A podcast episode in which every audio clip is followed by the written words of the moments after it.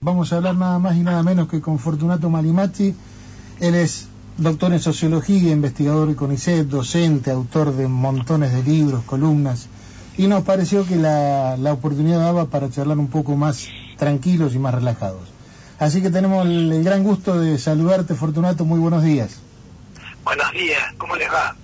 Muy bien, muy bien. Te estamos acá saludando Claudio Angelini y Daniel Guerín por la Grapa Contenidos y Alejandro Filipone, que es el dueño de este programa. De este un poco ¿Cómo estás, Fortunato?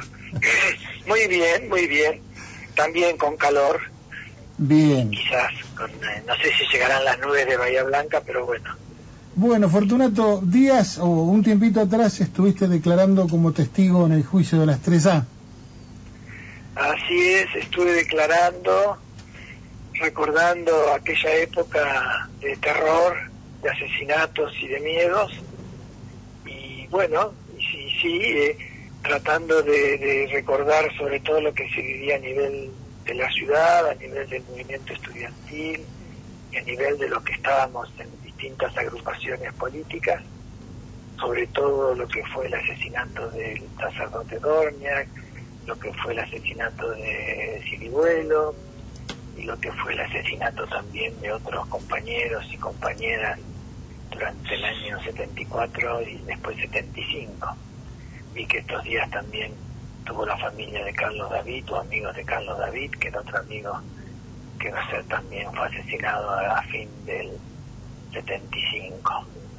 Te, te pregunto, Fortunato, esta, este rememorar, ¿Te hace revivir fantasmas o más vale te hace revivir la amistad y la fraternidad con tus compañeros de entonces? Quizás un poco de todo, ¿no? Quizás un poco de todo, pero sobre todo es reparador. Es eh, tanto uno peleó, buscó, quiso que se haga justicia y se haga justicia por la ley, que no la tuvieron ninguno de nuestros compañeros o compañeras asesinados o desaparecidos y que se puede hacer en Bahía Blanca, que se puede hacer en, el Salón de Actos de Colón 80, que a mí me parece también símbolo de, haber hablado tantas veces ahí y tantos de nosotros y nosotras y que se pueda la universidad comprometida y hacer memoria, eh, mostrar eh, eh, que aquello no queremos que se repita nunca más y para eso, bueno, tiene que haber más democracia, más justicia y más eh, fraternidad. Fortunato, en tu eh, visión militante, pero también profesional, ¿cómo, ¿cómo nos sigue afectando todo eso que pasó en Argentina? Y afecta, bueno, primero porque uno trata de investigarlo, ¿no? Y de hecho hemos hecho un equipo que viene investigando de larga data esto, no uno mismo, porque siempre investigar uno mismo es complicado.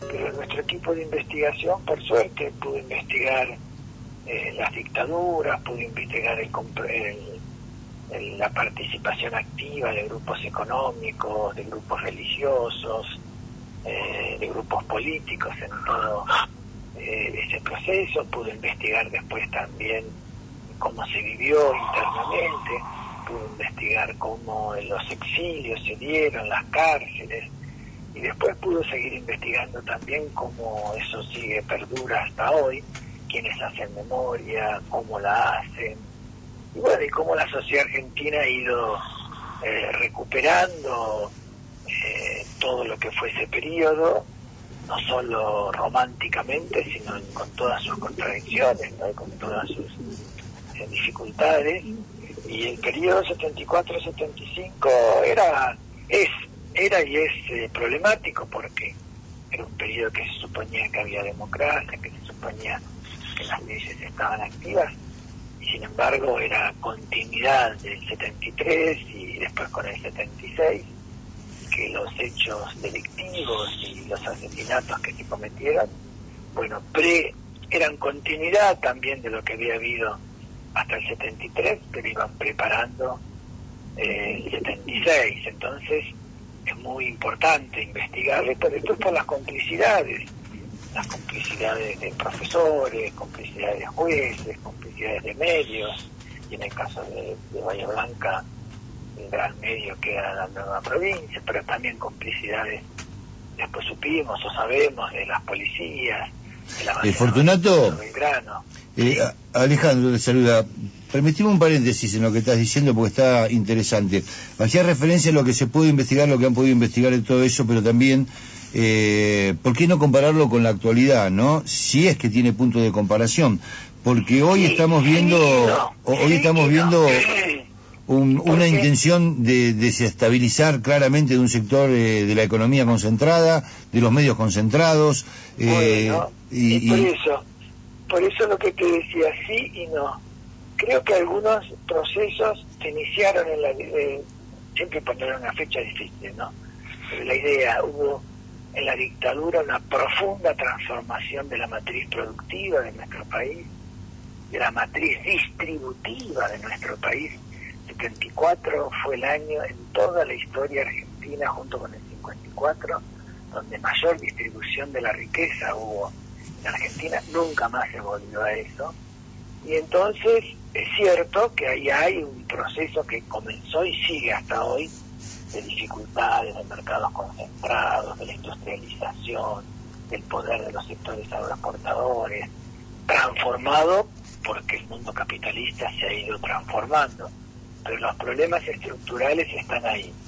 Sí, después yo no creo que a nivel político, no, a nivel político se han hecho grandes avances, se han eh, eh nuevos derechos, eh, eh, cuando la sociedad argentina, el antiguo gobierno quiso suspender el 2 por 1 para que los la gente que había torturado, asesinado quedara libre, bueno, nada, salimos a las calles, ahí hay una memoria colectiva en movimiento y bueno, y sí hay, sí hay todo un debate o disputa en lo que uno llama la subjetividad de, nuestras sociedades, donde hay, sí hay hoy numerosísimos eh, sectores de poder como hubo en aquella época con intentos de construir eh, otro tipo de proyectos eh, antipopulares o de empobrecimiento. Ahora, la sociedad en los 70 aceptó la necesidad de un golpe. La sociedad en el 2020, con toda esta andanada de mensajes negativos en contra del gobierno, que el año que viene eh, vamos a tomar el poder eh, con las elecciones que dice Burris, eh, no va a haber elecciones que dijo Dualde, como que quieren preparar a la gente para que pueda que pueda haber, aunque sea un golpe institucional en la Argentina. La sociedad en este momento, eh, comparándola con aquella, ¿es eh, flexible a ese discurso? Es, eh, no, no, la sociedad, no te olvides que son del 30 al 83 en años de dictadura fuertes, los procesos populares como el radicalismo y el peronismo se los trató de eliminar, hoy del 83 hasta acá es otro tipo de, situación, hay intentos en América Latina, no hay que decir eso uno los ve, eh, empezaron en Honduras, en Bolivia, eh, eh, hubo intentos desestabilizadores, y lo sigue habiendo, sí hay intentos desestabilizadores, sí quieren esmerilar a los gobiernos que tienen apoyo popular, o quieren que esa distribución de la riqueza un poquito más vaya hacia los sectores populares, pero no creo yo de que quieren delegitimar pero que haya regreso de las Fuerzas Armadas a ocupar los gobiernos, no creo. No digo de las Fuerzas Armadas, porque ahora se está hablando de, otro tipo de, golpes, más institucionales, a través de, los elementos de la democracia, ¿no? Es cierto, es cierto, pero para eso necesitan que los voten. Claro, y ese es el ese es el problema y la, y la duda por ahí, ¿no? Exactamente. Entonces ahí viene. Yo soy de los que creo que justamente por eso eh, hace falta mucha memoria. Sin memoria hoy no se puede hacer política, no se tendría que hacer política. Y sin lograr entonces la participación, lograr con los movimientos, partidos. Hay el tema, a lo que ustedes dicen, a ver, mi primera vez, no ha sido obvio que está, pero es desde la antipolítica. Es de la gente que dice mano dura, todos los políticos son una mierda, este país es un país de mierda, siempre pasa lo mismo, son todos iguales. Ese es el tema. Pero es una exigencia también para aquellos que están hoy en el actual, en el actual gobierno. Es decir, si creen o siguen creyendo que se puede eh, de una u otra manera dejar que todo sea igual, eh, me parece que entonces lo que produce no es golpe, produce una porción importante de, los ciudadanos y ciudadanas dice, bueno, ¿para qué queremos esto?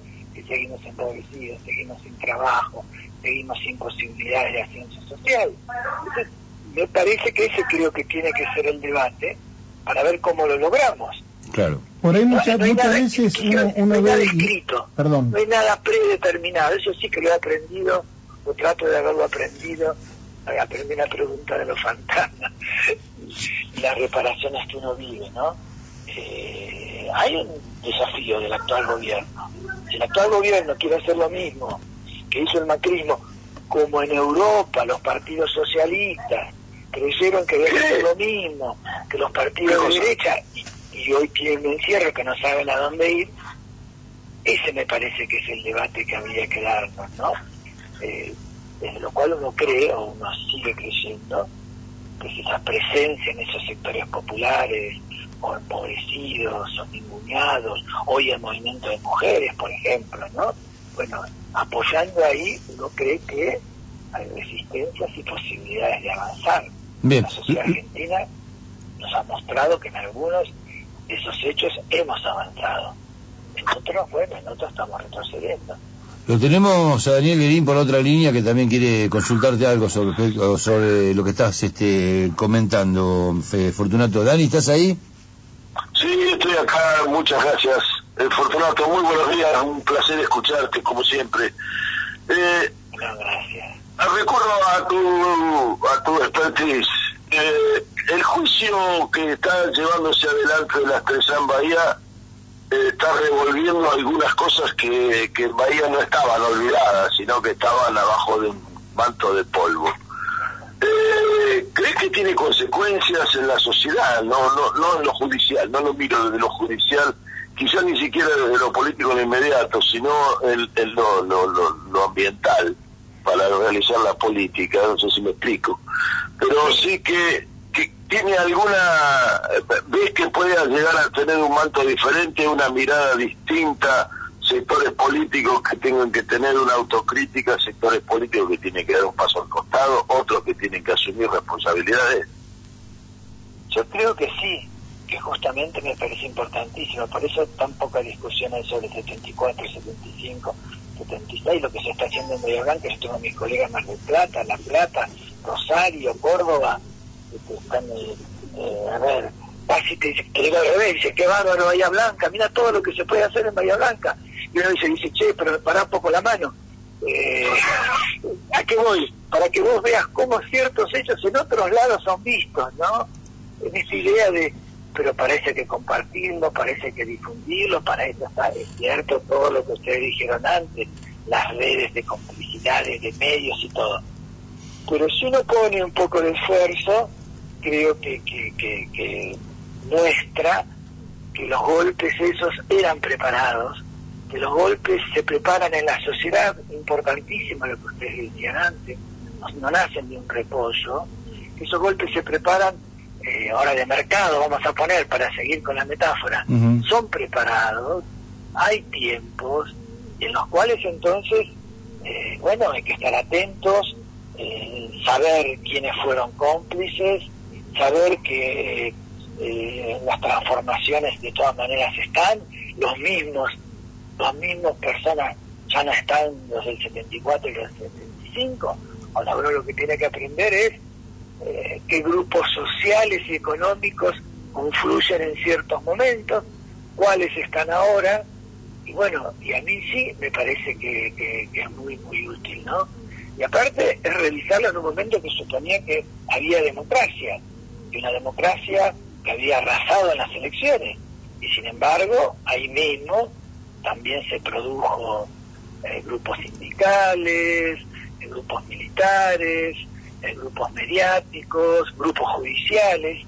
En eso yo digo, ahí hay un, no diría un bloque dominante que sigue estando, porque vivimos en experiencias capitalistas, que algún día voy a un poquito más a fondo, son experiencias también patriarcales. Bueno, ahí hay un quiebre que se está dando con respecto a, ese tipo de apoyos.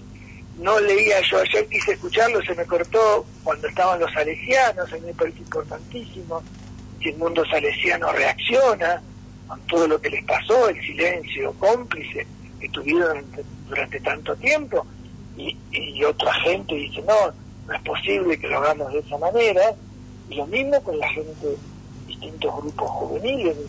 Nosotros, eh, digo nosotros porque también con María Laura, estos días eh, hemos estado en algunos colegios eh, con profesores que nos llamaron, con alumnos, 30, 40, 50 en cada momento para hablar, e interesados en conocer y, querer comprometerse también. Bueno, ese me parece, son esos espacios y no tiene ahora, están presentes que quizás en aquel momento fue solo terror y miedo y refugiarse cada uno en su casa, ¿no? Fortunato, una de las formas, creo yo, de, de propender a, ganar el poder real es eh, de alguna forma destruir la autoestima, me parece a mí, incluso leyendo eh, Fratelli Tutti en algún punto también lo dice. ¿Cómo ves que se esté, que se está produciendo ese fenómeno? Por ejemplo, vemos que todos los días por televisión se dice que hay que irse a Uruguay porque esto no va más. Eh, ¿Cómo juega ese proceso de, pérdida de, la identidad, incluso diría, en, la pérdida del poder por parte del pueblo, no?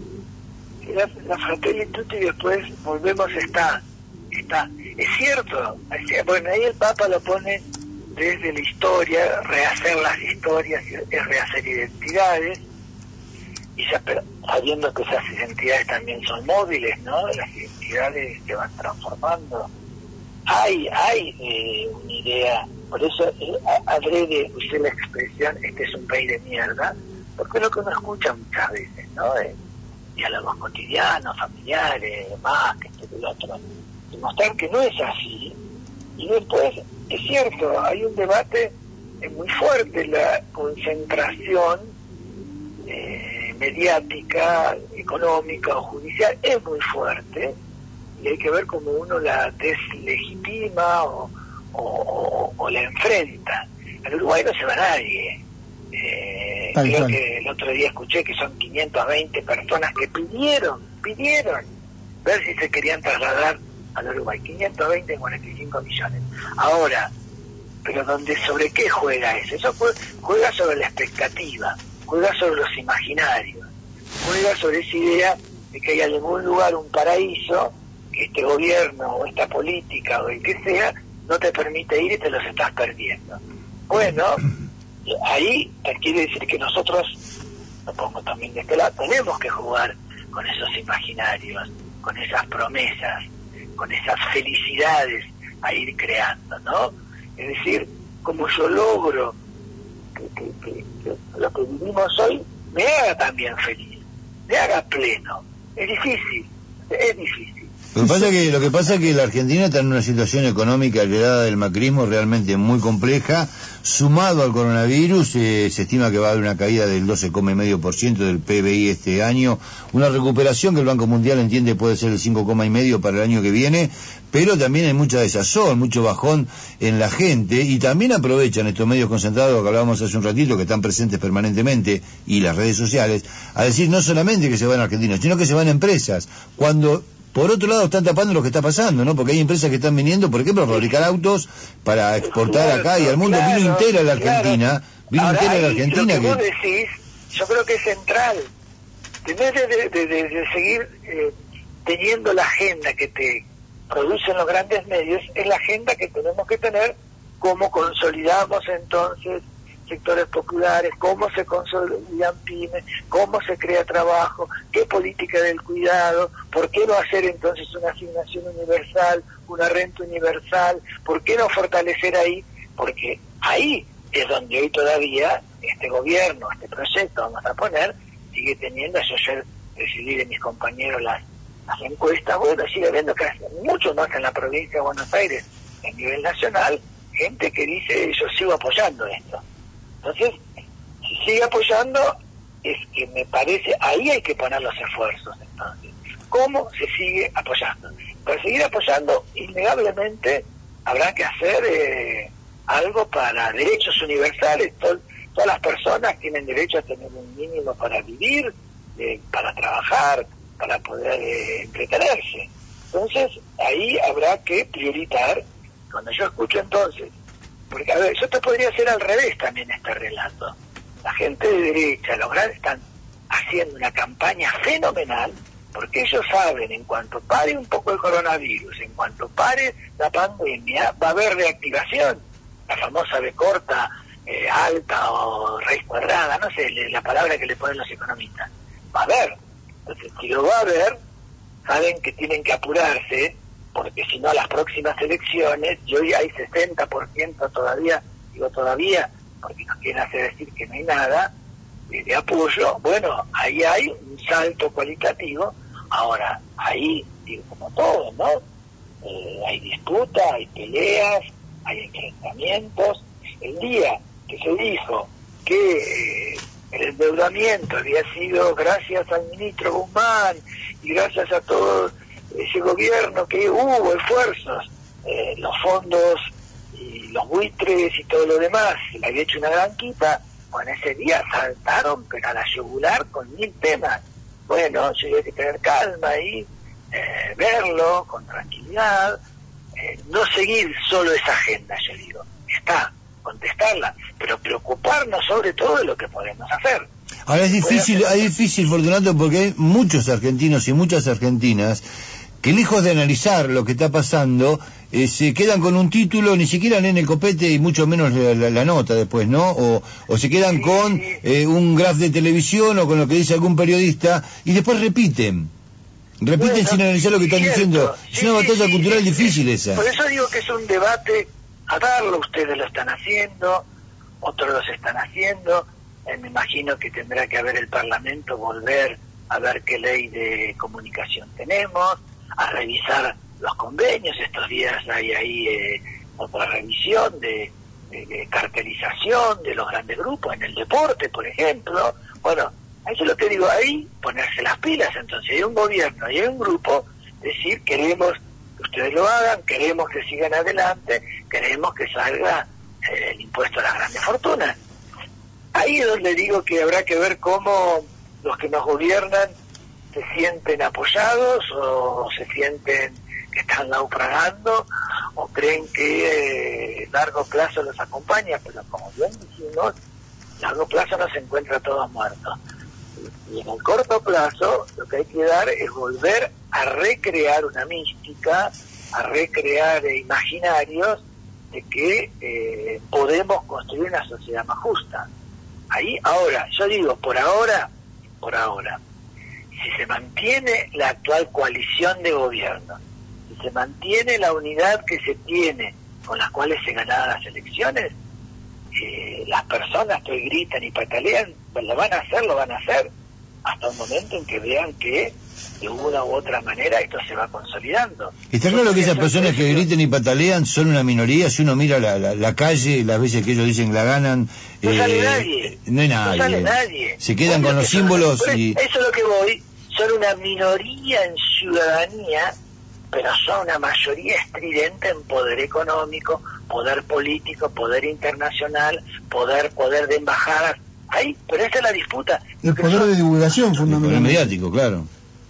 Nosotros creo, y hablo de nosotros porque me siento parte, es justamente seguir ganando la subjetividad de todo un grupo de personas que sigue creyendo que se, que se quedan, se van a vivir aquí, venir aquí, que pueden hacer algo distinto y que esa gente se la puede derrotar democráticamente. Entonces ahí hay, es cierto, eso es todo, uno podría verlo medio vacío, medio lleno. Lo que me parece que hasta el día de hoy, por hacer de las encuestas, y me, me, me, me, alegré cuando la provincia de Buenos Aires de mucho más el apoyo que, eh, que en otros lados del país. Entonces, bueno, eh, quiere decir que lo que ustedes hacen, lo que otra gente está haciendo, los juicios, los movimientos sociales, eh, las organizaciones, hay una presencia. Sí, por ahí lo que, lo que falta es un, un diálogo entre todos los estos actores que vos estás nombrando, entre los cuales nos incluimos, para, no sé, coordinar, darle forma a la cuestión, porque ellos tienen todo. Exacto, bueno, pero vos decís algo, me parece importantísimo, lo digo. Hoy tengo yo a las 7 de la tarde en Punta Alta. El movimiento por la verdad y la justicia de Punta Alta cumple 10 años y hacen, vamos a hacer un Zoom. Que justamente mi idea era eso hacerlo, ¿no? Sobre los derechos sociales y los derechos humanos ayer y hoy. Eso hay, lo que vos decís, hay que hacerlo, hay que ponerse, hay que no esperar que te lo dé nadie. Es decir, cómo volvemos y entonces dejar ciertas eh, palabras estridentes, eh, lo mismo que ciertos, eh, ¿cómo decir?, personalismos y eh, empezar a sumar, a juntar. Hay, hay, yo, hay jóvenes, hay movimientos, hay grupos